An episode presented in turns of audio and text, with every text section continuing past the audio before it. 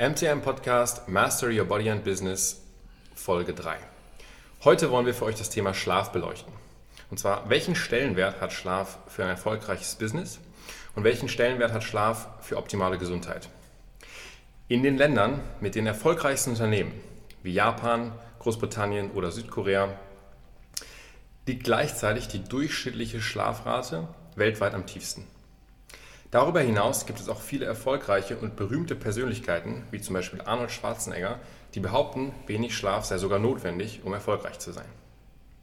Gleichzeitig sind in den vier genannten Ländern auch die höchsten Raten für chronische Krankheiten zu finden. Die Frage, die wir uns also stellen müssen, ist es notwendig, wenig zu schlafen, um erfolgreich zu sein?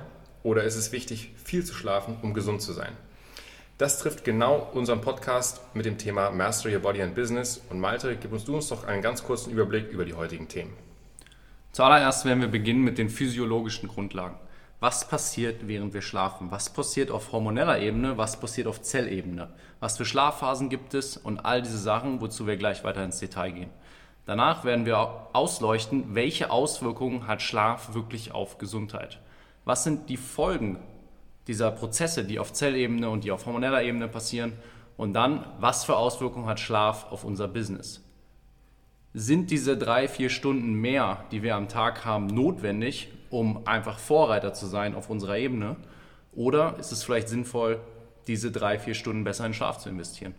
Danach werden wir einfach mal von uns dreien die Top-To-Dos und Top-Tipps für einen besseren und effizienteren Schlaf zusammentragen um dann im Endeffekt das meiste aus dem Schlaf, den wir tatsächlich haben, rauszuholen. Tim, du hast ja sogar Medizin studiert.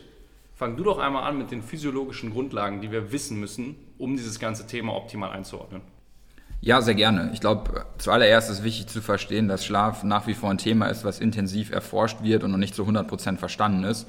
Allerdings gibt es so ein paar Grundkonzepte, ähm, die wir glauben wichtig sind und letztendlich auch wichtig sind, um die Tipps und Tricks, die wir am Ende geben, zu verstehen. Und zuallererst ist, glaube ich, wichtig, dass man weiß, dass wir als Menschen unseren eigenen Biorhythmus haben, auch zirkadianen genannt, der letztendlich ähm, durch unsere innere Uhr ähm, bestimmt wird und durch ähm, endogene und exogene Zeitgeber mit der, äh, unserer Umwelt synchronisiert wird. Ähm, dieser Rhythmus ist meistens sogar ein bisschen länger als 24 Stunden. Das heißt, man ist auf diese endogenen und exogenen äh, Zeitgeber angewiesen, um letztendlich auch perfekt mit der Umwelt ähm, zu harmonieren. Und ähm, da gibt es letztendlich ein Areal im Gehirn, nennt sich äh, Nucleus suprachiasmaticus, ähm, der als Masterclock dient und wo letztendlich viele von diesen ähm, Zeitgebern verarbeitet werden. Und diese Synchronisation ist letztendlich auch essentiell dafür, dass wir einen guten und gesunden Schlaf haben, der sich durch den geordneten Ablauf gewisser Schlafphasen auszeichnet. Was sind das bei deiner Meinung nach für Schlafphasen? Man hört ja immer viel von Tiefschlaf, von REM-Sleep, der notwendig ist, weil man sagt ja, im REM-Sleep ist die Schlafphase, wo das Gehirn regeneriert und so weiter. Was sind für dich deiner Meinung nach so die wichtigsten Schlafphasen, die man auf jeden Fall haben sollte? Genau, also letztendlich kann man Schlaf in zwei Kategorien äh, einteilen. Einmal ist es der Non-REM-Sleep und der REM-Sleep.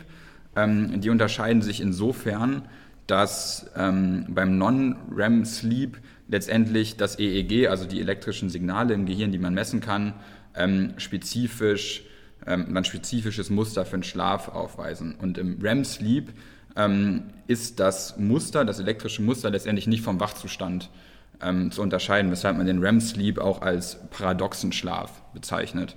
Und die Schlafphasen, die haben eigentlich immer die gleiche Abfolge. Die werden, was man letztendlich einen Schlafzyklus nennt, der so zwischen fünf oder sechs Mal pro Nacht durchlaufen wird. Und ein solcher Zyklus beginnt zunächst mit einer Einschlafphase, wo man letztendlich eine relativ geringe Wegschwelle hat und häufiger auch wach wird. Ähm, das ist dann die erste Schlafphase. Danach ähm, folgt die erste richtige Schlafphase und da hat man als gesunder Mensch letztendlich so eine Latenz von 15 Minuten. Das heißt, ich brauche im Schnitt 15 Minuten, bis ich wirklich in den Schlaf äh, falle. Und von da ausgehend ähm, ja, nimmt, nimmt das, die Schlaftiefe immer weiter zu, bis ich letztendlich im Tiefschlaf ähm, lande, ähm, wo ich im EEG auch so typische Delta-Wellen sehe. Deswegen nennt man den auch Delta-Schlaf. Und äh, von da aus ähm, geht man dann in den REM-Schlaf über. REM steht für Rapid Eye Movement. Also das ist letztendlich typisch für den Schlaf, wo man also kurze, ähm, schnelle Augenbewegungen hat, die man auch von außen registrieren kann und eben das ähm, EEG, was dem Wachzustand ähnelt. Und das ist auch letztendlich die Phase, die wir äh, subjektiv als emotionalen Traum wahrnehmen. Und ähm, häufig wird man auch äh, spontan wach nach so einer REM-Phase und kann sich auch an den Traum erinnern. Das heißt, die, äh, oder die, die Phase, die wir als Schlaf wirklich wahrnehmen, ist häufig diese REM-Phase, die auch im Nachtverlauf zunimmt. Also ne, ich hatte ja schon erwähnt, dass es so fünf bis sechs, sechs Schlafzyklen gibt und diese Traum- oder REM-Phase, die wird ähm, gegen Ende der Nacht immer länger, sodass ähm, man letztendlich in den Morgenstunden am, am meisten und am intensivsten auch träumt. Und ähm, welche von diesen Schlafphasen hat jetzt die größte Relevanz auf unseren Körper? Oder was ist jetzt am, am wichtigsten? Ist es der Tiefschlaf oder ist es doch der REM-Schlaf? Ähm, ich glaube, das ist äh, noch gar nicht so richtig klar. Also letztendlich, äh, was klar ist, ist, dass beide Phasen wichtig sind und das ändert sich, glaube ich, auch äh, im, im, im Laufe eines Lebens. Also als, als Säugling verbringt man die meiste äh, Zeit im REM-Schlaf, weswegen man annimmt, dass gerade der REM-Schlaf wichtig für die Gehirnentwicklung ist ähm, und auch dazu genutzt wird, um letztendlich die Umwelt und das, was man wahrnimmt, zu verarbeiten. Und das ist ja letztendlich auch die Hypothese, warum man letztendlich träumt, dass man das, was man am Tag erlebt hat, letztendlich auch im REM-Schlaf als Traum verarbeitet und so auch das Gedächtnis geformt wird, Erinnerungen gefestigt werden und auch Lernprozesse stattfinden. Ähm, in der Tiefschlafphase, äh, das kann man eigentlich ganz gut durch, ähm, durch, durch Hormonspiegel nachweisen, steigt äh, unter anderem ähm, das Wachstumshormon ähm, und Cortisol wird gehemmt, weshalb äh, angenommen wird, dass dieser Tiefschlafphase gerade wichtig ist für immunologische Prozesse, das heißt, dass Immunzellen sich regenerieren, neue Immunzellen äh, produziert werden und deswegen diese Phase auch wichtig ist, um letztendlich Krankheiten vorzubeugen. Das heißt, ähm in dem Fall wäre das ja so, dass der Tiefschlaf wahrscheinlich wichtiger ist für unsere Gesundheit, weil ähm, immunologische Prozesse ablaufen und der REM-Schlaf wichtiger fürs Business, weil wir da mehr Lernfähigkeiten ähm, reproduzieren. ja, genau. Also ich glaube, also beide, beide, beide Phasen sind wichtig. Ähm, interessant ist, dass im Alter beides abnimmt. Also sowohl der Tiefschlaf nimmt ab, als auch der REM-Schlaf nimmt ab, weshalb äh, viele im Alter sagen, dass sie subjektiv schlechter schlafen, obwohl das normal ist. Also im Alter ähm, träumt man weniger, im Alter hat man weniger Tiefschlaf ähm, was, was definitiv ähm, auch dazu beiträgt, dass man letztendlich altert. Wenn man jetzt selber auch vielleicht den Schlaf subjektiv als schlecht empfindet, ähm, hat man ja vielleicht schon mal das Hormon Melatonin irgendwie gegoogelt. Ähm, ist vielen geläufig mittlerweile ist unser Tiefschlafhormon ähm, und induziert natürlich auch unsere Tiefschlafphase. Was gibt es denn sonst noch für Hormone, die vielleicht den Schlaf beeinflussen oder auch vom Schlaf beeinflusst werden? Also definitiv zwei Hormone, die interessant sind anzuschauen, sind einmal Grelin und Leptin, die beeinflusst werden von unserem Schlaf. Grelin ist das Hormon, was uns vermittelt, Hunger zu haben.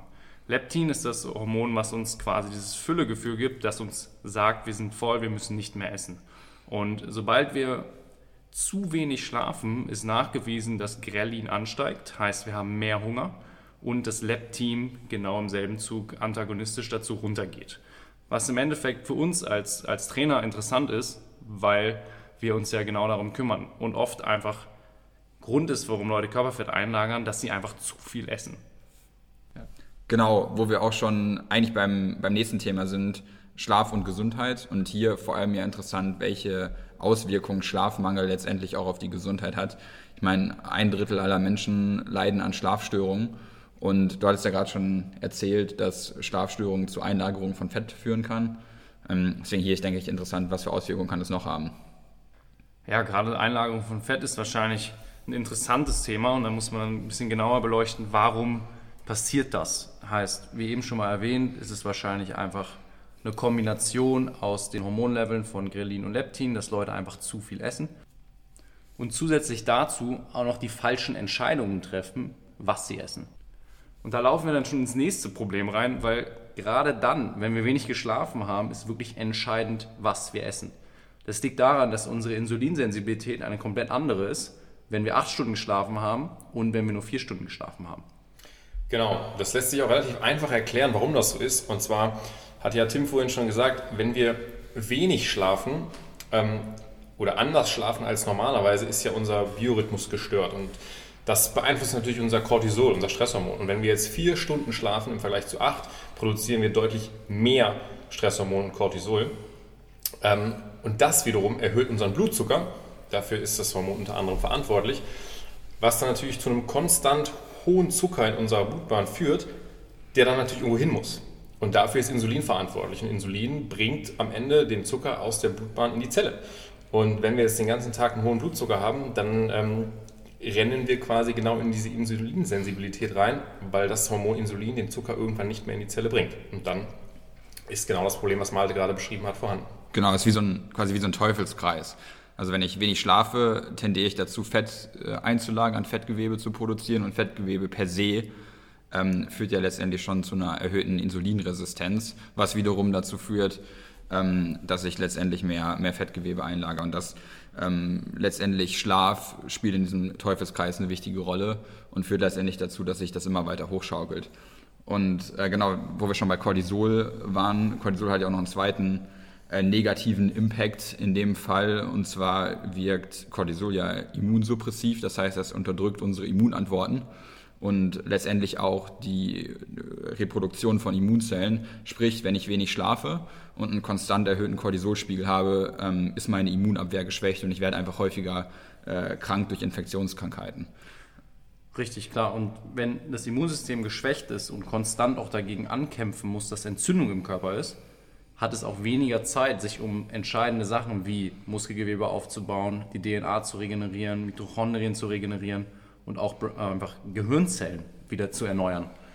Dafür ist einfach weniger Zeit, wenn es konstant dagegen arbeiten muss, einfach Entzündung im Körper zu beseitigen. Genau, und ich glaube, das Gehirn spielt hier eine sehr, sehr wichtige Rolle, auch gerade in unserem, ähm, unserem Thema, was wir hier beleuchten, weil letztendlich führt Schlafmangel auch ähm, zu einer geringeren kognitiven Leistungsfähigkeit, was auch dadurch begründet ist, dass der Schlaf dazu genutzt wird, um Giftstoffe, die sich über den Tag im, im Gehirn akkumulieren, ähm, zu beseitigen. Und äh, na, vielleicht ist auch mal irgendwie persönlich gesprochen, wenn ich schlecht schlafe, merke ich das auch. Ich fühle mich dann häufig so ein bisschen benebelt. Und die Theorie ist, dass genau dafür diese Giftstoffe verantwortlich sind und diese Giftstoffe letztendlich dazu führen, dass ich eine geringere kognitive Leistungsfähigkeit habe, ähm, was ja letztendlich oder was unser Ziel ist, was wir vermeiden wollen. Nachdem du jetzt die Auswirkungen auf Gehirnebene so ein bisschen erläutert hast, sind die Auswirkungen auf, auf physischer Ebene, auf körperlicher Ebene, Körperzusammensetzungsebene auch interessant nochmal zu, zu ein bisschen zu beleuchten. Neulich hat mir ein Kunde von uns eine Studie mitgebracht, die genau diese, diese Auswirkungen so ein bisschen darstellt. Und zwar geht es in der Studie darum, dass 80 Leute auf eine Calorie Restriction gesetzt wurden, heißt, sie haben einfach weniger gegessen für einen Zeitraum von 21 Tagen und zusätzlich hat ein Teil der Gruppe zusätzlich noch weniger geschlafen. Heißt, es war nur eine Stunde weniger Schlaf pro Tag für fünf Tage, Montag bis Freitag und am Wochenende konnten sie so lange schlafen, wie sie wollten. Das Interessante, beide Gruppen haben Gewicht verloren. Und jetzt der entscheidende Faktor, die Gruppe, die ganz regulär geschlafen hat, die hat 80% davon als Fett verloren und 20% als Muskelmasse. Die Gruppe, die weniger geschlafen hat und die den Schlaf aber auch nachholen durfte, sogar am Wochenenden, hat nur 16% davon als Fett verloren und die restlichen 84% als Muskelmasse. Max, Vielleicht äh, kannst du das nochmal kurz zusammen oder praxisnah zusammenfassen. Was heißt denn das jetzt für uns oder für Leute, die ähm, ihr, ihre Gesundheit äh, optimieren wollen, wenn sie wenig schlafen? Ja, genau. Wir haben jetzt ja wirklich einige Faktoren zusammengesammelt, ähm, die dafür sprechen, mehr zu schlafen oder beziehungsweise dafür sprechen, ähm, qualitativ besser zu schlafen. Wir haben jetzt herausgefunden, dass ähm, wir schneller dazu tendieren, Fett einzulagern, wenn wir wenig schlafen über Hormonaktivitäten wie Leptin, Grelin, äh, Insulinsensibilität durch hohes Cortisol. Wir haben herausgefunden, dass tatsächlich auch der Muskulaturverlust ähm, relativ signifikant ist, wenn wir wenig schlafen. Unsere kognitive Leistungsfähigkeit ähm, verschlechtert sich eindeutig. Was ja für uns jetzt vielleicht auch zum, ganz interessant ist, um ins nächste Thema überzugehen, welchen Einfluss ähm, hat denn dann wenig Schlaf auch auf Business-Entscheidungen oder auf unser Business im Allgemeinen? Ja, definitiv interessant. Also wir können ja vielleicht nochmal deine These ähm, von äh, zu Anfang wiederholen, wo du gesagt hast, ähm, dass letztendlich wenig Schlaf notwendig ist, um erfolgreiches Business aufzubauen. Und die Frage ist, ist das wirklich so? Und wenn wir uns äh, die gesundheitlichen Nachteile anschauen, gerade irgendwie kognitive Leistungsfähigkeit, kann ich überhaupt ein erfolgreiches Business aufbauen, wenn ich wenig schlafe und kognitiv nicht leistungsfähig bin? Ja klar, also ich glaube, gehen tut das auf jeden Fall und eine gewisse Notwendigkeit ist es mit Sicherheit auch, weil ich glaube, wir können alle aus unserer eigenen Erfahrung ähm, das bestätigen, dass man sicherlich weniger schläft, wenn man ein Business aufbaut, was vielerlei Gründe hat. Das eine ist, dass man natürlich mehr arbeitet. Das andere ist, dass man natürlich danach der Arbeitszeit auch noch andere Dinge unterbringen will und muss, wie in irgendeiner Form ein Privatleben. Ähm, das sind alles sicherlich Gründe, warum es notwendig ist, weniger zu schlafen, um alles unter einen Hut zu kriegen. Ganz sicher. Ja, was ich, was ich dazu auch äh, häufig merke, ist, wenn ich viel Stress habe auf der Arbeit, also wenn ich mich gerade in einer besonders stressigen Phase befinde, leidet immer als erstes der Schlaf darunter. Und das hat bei mir eigentlich zwei Gründe. Zum einen klar, weil ich irgendwie länger arbeiten muss, weil ich äh, lange im Büro bin und danach, wie du auch schon gesagt hast, auch äh, private Aktivitäten gerne noch verfolgen möchte, aber auch zum anderen, weil ich dann häufig nachts im Bett liege und mich mit irgendwelchen Themen beschäftige, äh, die gerade auf der Arbeit stattfinden. Also mir fällt es persönlich sehr schwer, ähm, dann abzuschalten ne? und letztendlich ähm, zur Ruhe zu kommen, gerade wenn ich irgendwie einen hektischen Tag hatte und am nächsten Morgen klingelt der Wecker und ich muss zur Arbeit. Also da bleibt halt dann keine Zeit zum Ausschlafen. Und das ist letztendlich für mich die Kombination, ähm, die dazu führt, dass ich unter der Woche wenig schlafe und das zieht sich eigentlich so durch. Also ich, ich schaffe es einfach nicht unter der Woche viel zu schlafen. Und das hat aus, oder für mich persönlich eigentlich zweierlei äh, Effekte auch auf mein Business. Auf der positiven Seite, ich habe auf jeden Fall mehr Zeit zu arbeiten was sicherlich wichtig ist, um auch viel zu schaffen, um letztendlich auch in der Lage zu sein, alle Informationen zu verarbeiten. Auf der Negativseite, wenn ich wirklich mehrere Nächte hintereinander schlecht schlafe, merke ich, dass meine ähm, Frustrationstoleranz runtergeht und meine Entscheidungsqualität auch abnimmt. Also ich merke das richtig, dass ich dann schnell genervt bin auf der Arbeit, dass mich schnell Fehler aggressiv machen, was sicherlich nicht, nicht so sein sollte, gerade mit, wenn man mit Mitarbeitern ähm, zu tun hat, sollten ja gerade diese emotionalen äh, Themen da, da rausgehalten werden. Klar, für uns ist das genauso entscheidend. Einfach allein dieser zeitliche Faktor, gerade auch in unserem Business, wo die frühen Morgenstunden entscheidend sind, aber auch die späten Abendstunden. Wenn ich mir jetzt vornehmen würde, ich möchte mehr schlafen, möchte jeden, jede Nacht 8,5 Stunden schlafen, dann müsste ich wahrscheinlich meine 7 Uhr Termine absagen und meine 19 Uhr Termine absagen. Wenn du das da am Ende hochrechnest, fünfmal die Woche den 7 Uhr Termin absagen und zusätzlich noch den 19 Uhr Termin sind das 10 Stunden in der Woche, die mir rein businesstechnisch fehlen. Und wenn das auch noch zusätzlich all meine Coaches machen würden, dann fehlt uns am Ende des Monats eine Menge Business. Und genau deswegen ist bei uns halt auch selten die Lösung, wirklich mehr zu schlafen. Ich versuche trotzdem meine sieben Stunden, das ist so die Regel, die Vorgabe, die ich mir selber setze, jede Nacht hinzukriegen. Und dann ist es halt eine Frage der Prioritäten am Ende wieder. Was ist mir wichtiger? Und da Business relativ weit oben gerade steht auf der Prioritätenliste, verzichte ich dann auf andere Sachen eher, wie abends nochmal Freunde treffen und so weiter. Ich glaube, letztendlich sind wir uns einig, dass sich ähm, dass der Aufbau eines Business sich auf jeden Fall auf die Schlafquantität äh, niederschlägt. Aber ich glaube, letztendlich muss sich jeder von uns fragen, was ist das Minimum an Schlaf, was ich brauche, um gut zu funktionieren in der Woche. Ähm, bei mir persönlich sind das so sechs, sechseinhalb Stunden. Wenn ich konstant darunter schlafe, dann wird es wirklich schwierig, äh, gerade was eben meine Frustrationstoleranz angeht. Und was auch, glaube ich, wichtig ist, man muss sich darauf einlassen und wissen, dass auch mal Nächte dazugehören, wo man einfach schlecht schläft oder wenig schläft oder zu wenig schläft und auch die eigene Vorgabe nicht einhält. Weil was, glaube ich, letztendlich am schlimmsten ist, wenn man sich dadurch noch zusätzlich stressen lässt und dann neben der Arbeit, die einen schon stresst, noch Schlafqualität oder Schlafquantität als Stressfaktor hat, was wiederum dadurch dazu führt, dass man abends noch schlechter schläft, weil das ist ja das Paradoxe am Schlaf. Je mehr man letztendlich über Schlaf nachdenkt und je intensiver man versucht einzuschlafen oder gut zu schlafen, desto schlechter schläft man. Weil Schlaf ist ja nichts, was man aktiv äh, durch den Prozess herbeiführen kann, sondern was letztendlich passiert. Und äh, so geht es zumindest mir. Ich schlafe die Nächte am besten, wenn ich nichts äh, habe, was mich, was mich bedrückt oder was mich beschäftigt und ich einfach ins Bett gehe und weiß, hey, morgen kann ich ausschlafen, alles ist cool, dann schlafe ich ein. Und wenn ich äh, ins Bett gehe und zehn Themen haben, die mich noch irgendwie beschäftigen vom Tag über und ich weiß, ja, morgen klingelt um fünf Uhr der Wecker, dann habe ich Schlafprobleme. Richtig, genau deswegen müssen wir uns jetzt darum kümmern, einfach wichtige Routinen zu installieren, die nicht viel Gehirnkapazität in Anspruch nehmen, sondern die uns einfach dazu bringen, das, was wir schlafen, so effizient wie möglich zu nutzen. Genau, ich glaube, das ist jetzt auch äh, das, das, das wichtigste Thema von diesem Podcast, ähm, dass wir einmal erläutern, was wir machen, um letztendlich äh, sowohl zu unseren sechs, sieben Stunden Schlaf zu kommen unter der Woche und was wir tun, um die Schlafqualität letztendlich zu erhöhen, welche Routinen wir haben, welche Mittel wir nutzen, um das letztendlich auch zu erreichen.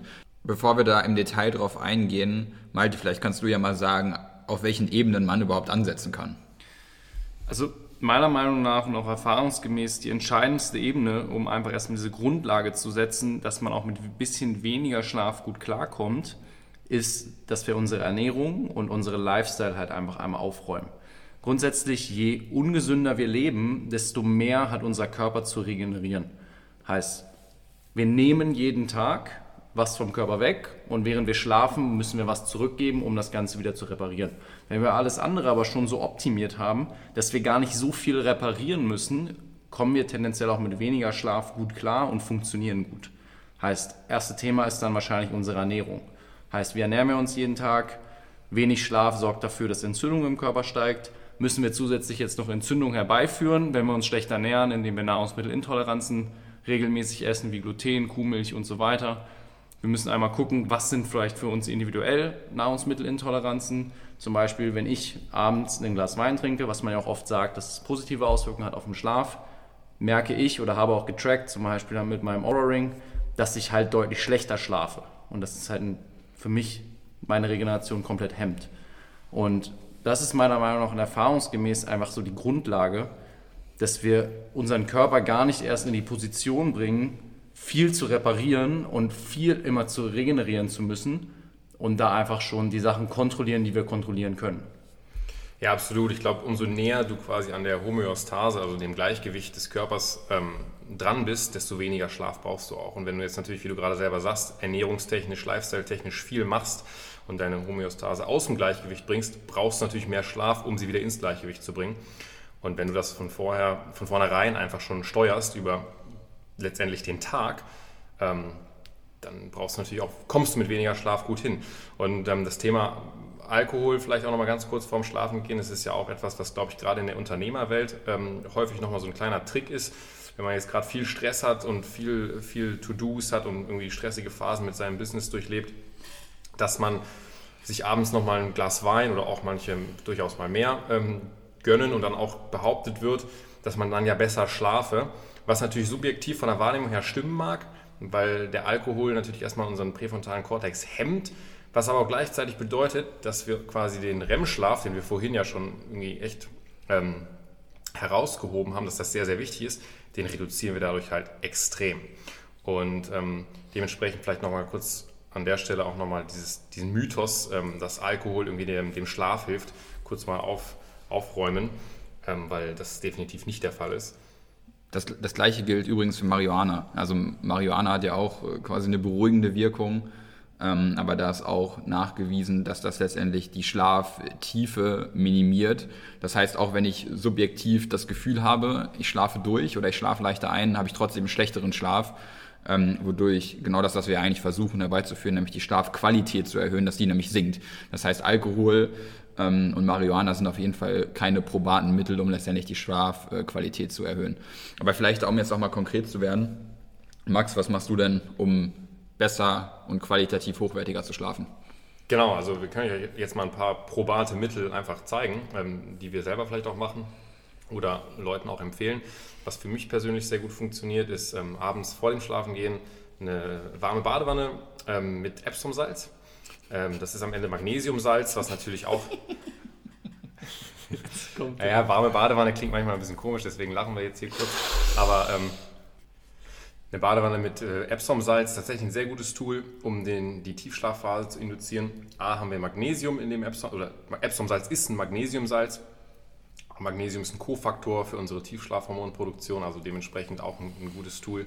Ähm, und eine warme Badewanne hilft dementsprechend auch nochmal unser Tiefschlafhormon einzuleiten. Von daher ist das ein gutes Tool, was ich gerne verwende.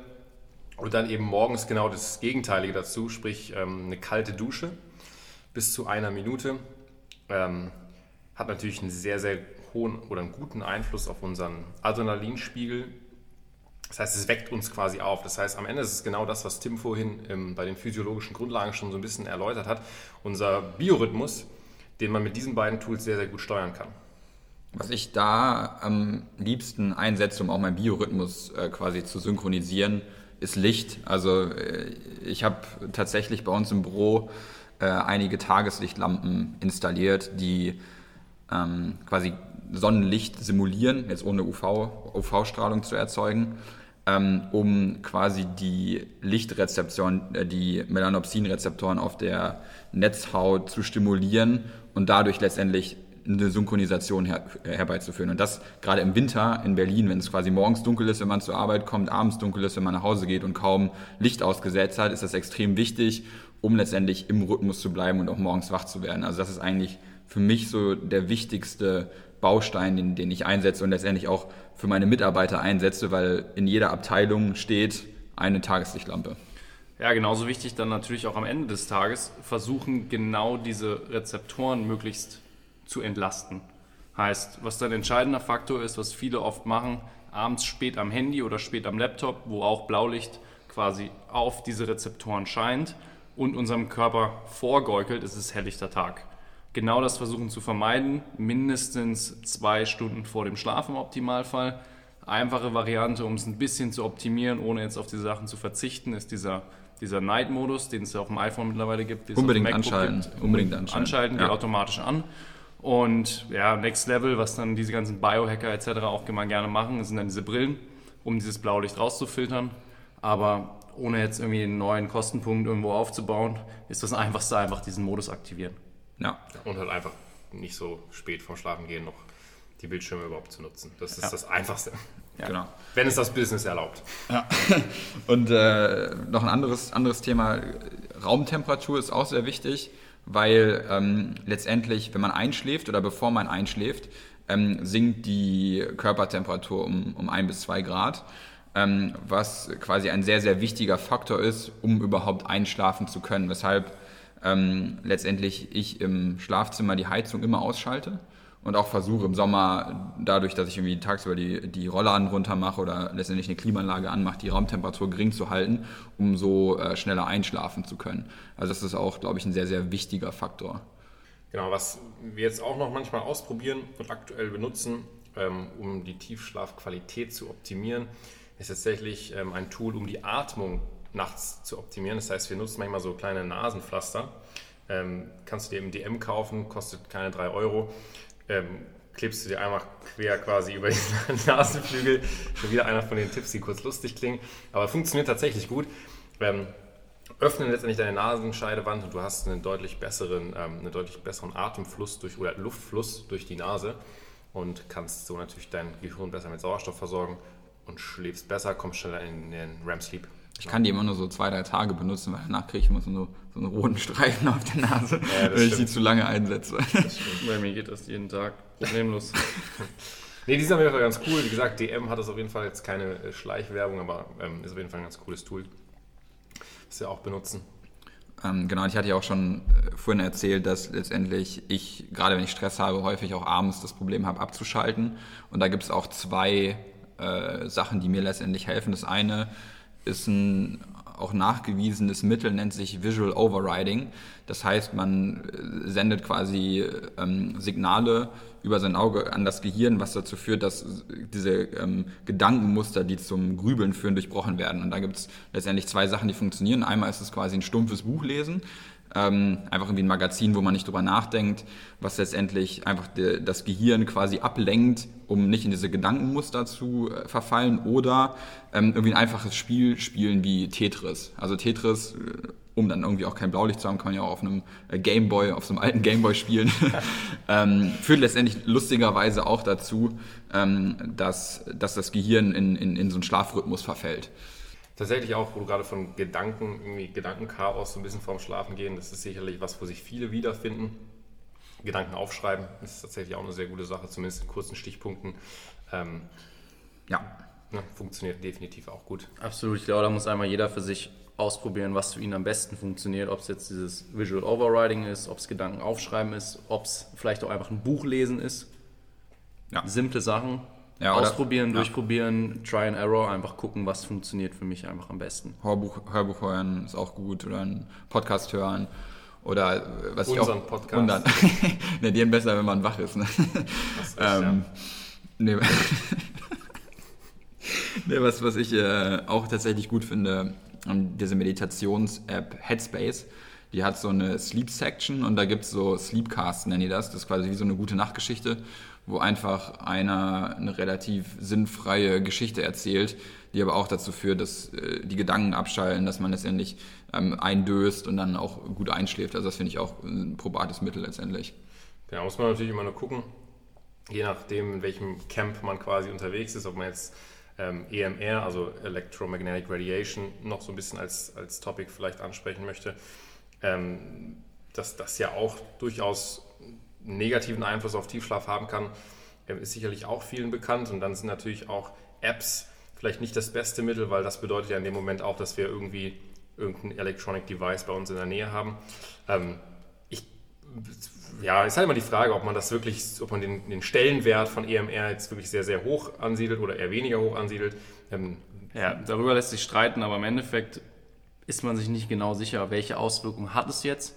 Was ich gerne mache, ist einfach für den Fall, alle möglichen elektromagnetischen Störfelder, die es, die es gibt, die ich kontrollieren kann, zu eliminieren. Heißt Handy auf Flugmodus, nicht im Schlafzimmer, WLAN aus, um genau diese negativen Auswirkungen, die es potenziell haben kann, einfach vorsichtshalber schon rauszufiltern. Ja, ich glaube generell ist es wichtig, alle möglichen Reize auszuschalten, weil es ja auch nachgewiesen, ist, dass der Körper auch im Schlaf ähm, auf externe Reize reagiert. Das kann man auch im EEG messen. Also wenn man quasi ähm, EEG misst und letztendlich von außen Reize bekommt, sei es Geräusche, sei es Lichtsignale, kann man im Gehirn quasi eine Aktivität verzeichnen.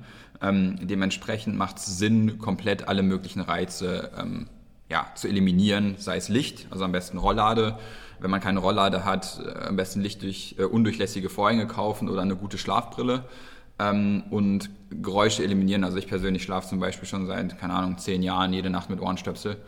Ähm, was auch hilft, letztendlich Geräusche einfach zu eliminieren, weil gerade in Berlin, je nachdem, wo man wohnt oder wenn man in einer anderen Großstadt wohnt, ist es laut, da fährt irgendwie eine Straßenbahn, da fahren Autos.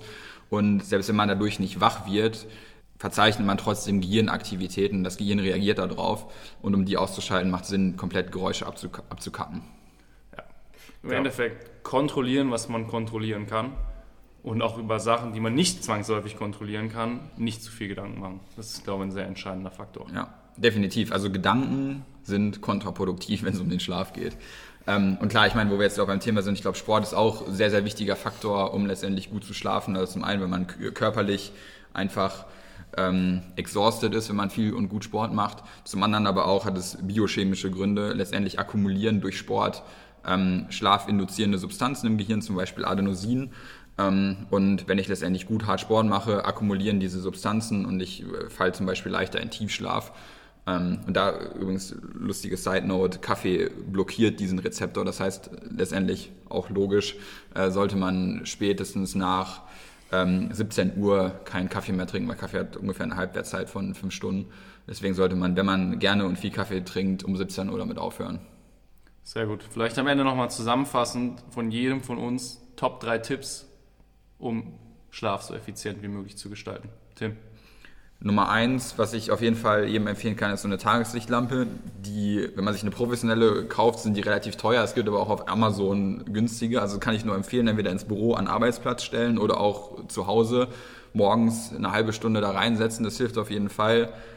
Zweites Thema, ähm, externe Reize eliminieren, also Raum komplett abdunkeln, Geräusche eliminieren durch Ohrenstöpsel, wenn es geht. Und das dritte sind Einschlafhilfen. Bei mir hilft extrem gut dieses Visual Overriding, wenn ich einfach viel bei mir sich im Kopf dreht. Ja. Äh, für mich ist es, wie ich schon eingangs gesagt habe, einmal die beiden ähm, Bade-Dusch-Varianten, also morgens kalt duschen, abends Badewanne mit Epsom-Salz. Und das dritte wäre wahrscheinlich aus meiner Sicht Tagebuch, Gedanken aufschreiben. Für mich wäre wahrscheinlich das entscheidendste Supplements tatsächlich. Ja, haben wir noch gar nicht drüber gesprochen. Ja, ja. Supplements, Riesenthema. Sollen wir, vielleicht, sollen wir vielleicht auch noch mal kurz darauf eingehen, weil letztendlich, ich glaube, die Deutschen tendieren ja dazu, irgendwie schnell zur Pille zu greifen, wenn irgendwie äh, Kopfschmerzen, Ibuprofen oder krank, äh, Richtig. Äh, da, da, muss man halt eindeutig unterscheiden. Supplements sind keine Medikamente und keine Schmerzmittel oder ähnliches, sondern im Endeffekt sind es Mikronährstoffe in Form von Vitaminen oder Mineralien die einfach wichtige Kofaktoren sind, um in den Tiefschlaf zu kommen. Für mich das, das beste Magnesium, langfristig gesehen gutes Vitamin D-Level und aktivierte B-Vitamine. Das funktioniert, funktioniert für mich am besten, um gut in den Schlaf zu kommen und auch durchzuschlafen nachts.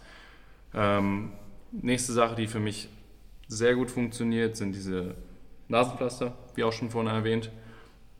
Und was ich abends esse. Das sind in der Regel langkettige Kohlenhydrate in Form von Reis, Süßkartoffel oder ähnlichen, ähm, was für mich leicht verdaulich ist, was gut funktioniert, was mein Serotonin erhöht, heißt, dass ich abends entspannen kann, runterkomme und dementsprechend den Tag so beende. Wie viele Stunden vorm Schlaf isst du dann? Es ist unterschiedlich. Ich habe es für mich ausprobiert, ob es für mich besser ist, drei, vier Stunden das die letzte Mahlzeit zu essen oder auch natürlich regelmäßig mal auch nur eine Stunde vorm Schlafen gehen. Für mich macht es keinen großen Unterschied. Ähm, deswegen ist das in der Regel unterschiedlich, aber meistens so eine Stunde, anderthalb Stunden vorm Schlafen wahrscheinlich. Macht die Menge für dich einen Unterschied? Also kannst du dich abends so richtig vollstopfen und dann schlafen? Bis zu einem gewissen Maße ja. Wenn es wirklich tatsächlich zu viel ist, dann merke ich das. Ähm, aber ich kann schon abends auch eine relativ große Portion essen, ohne dass es negative Auswirkungen auf meinen Schlaf hat. Ähm, unterstütze das dann manchmal auch mit ein bisschen mit Supplements noch, in Form von HCL und so weiter, dass das Ganze einfacher verdaut wird und mein, mein Körper dann nachts nicht zu viel, zu viel ja. Arbeit hat. Aber da sprichst du auf jeden Fall nochmal einen guten Punkt an. Was wir noch vernachlässigt haben bisher, ist auf jeden Fall dieses Thema Nahrungs... Ähm, Mittelaufnahme vor dem Schlafengehen. Das funktioniert sicherlich für viele anders. Ich glaube, viele sind sich aber einig oder würden unterschreiben, dass große Mahlzeiten vor dem Schlafengehen eher sich negativ auf den Tiefschlaf auswirken, was auch erklärbar ist. Weil wenn du dir vorstellst, ähm, du legst dich jetzt ins Bett und hast noch einen, einen vollen Bauch, einen vollen Magen, dann ähm, drückt letztendlich dein, dein Magen hoch ähm, und blockiert so das Diaphragma und du kannst dementsprechend schlechter atmen. Ähm, und dementsprechend wird deine Tiefschlafqualität auf jeden Fall schlechter sein. Gibt es für alles Ausnahmen, aber wahrscheinlich als Allgemeintipp sicherlich nochmal abends nicht zu viel essen. Und ähm, nicht zu spät. Und nicht zu spät, genau. Auf jeden Fall Tendenz in die Richtung.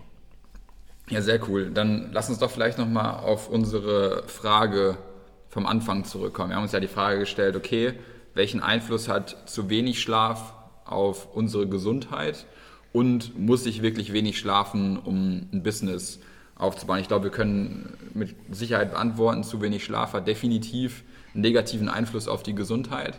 Und wir sind oder haben definitiv Nächte dabei, wo wir auch objektiv gesehen zu wenig schlafen. Wir versuchen jedoch unsere Schlafqualität ähm, zu optimieren. Und du hattest ja auch gerade schon angesprochen, wir haben auch alle drei so einen, so einen Schlafring ähm, der letztendlich unseren Schlaf misst und auch anzeigt, wie qualitativ letztendlich eine Nacht war. Und ich glaube, wir, wir tauschen uns ja auch irgendwie regelmäßig dazu aus morgens, wie ready wir gerade sind. Und jeder hat ja mal irgendwie eine Woche oder ein paar Tage dabei, wo es halt echt nicht gut aussieht.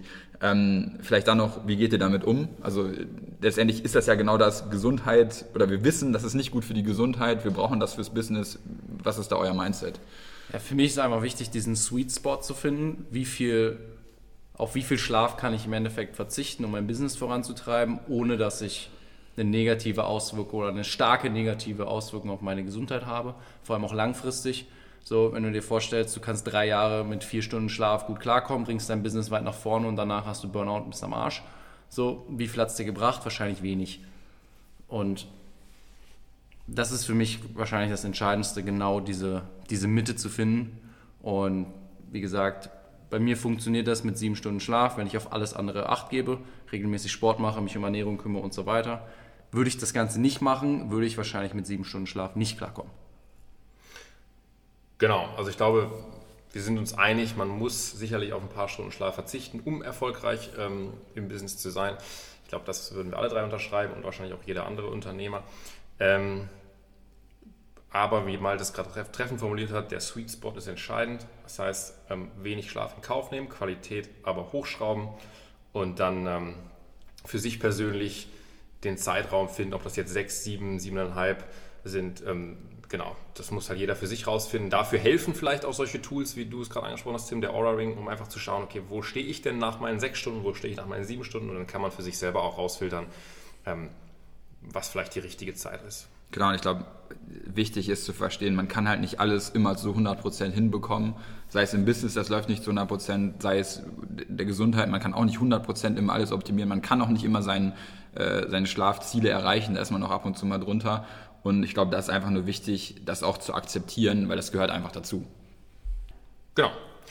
Ich glaube, wir haben jetzt ähm, einige Tipps, To-Dos zusammengesammelt. Ich glaube, wir haben die Auswirkungen von Schlaf auf Gesundheit und auch auf das Business nochmal ein bisschen beleuchtet. Ich denke, ähm, wir haben die Brücke so gut wie es geht geschlagen. Und ja, ich glaube, wir können damit auch für heute zum Ende kommen mit unserer Folge. Am ersten Advent. Am ersten Advent, die Kerze brennt. Tut sie tatsächlich. Ähm, ja, also dann, wir hören uns nächste Woche. Macht's gut. Macht's gut.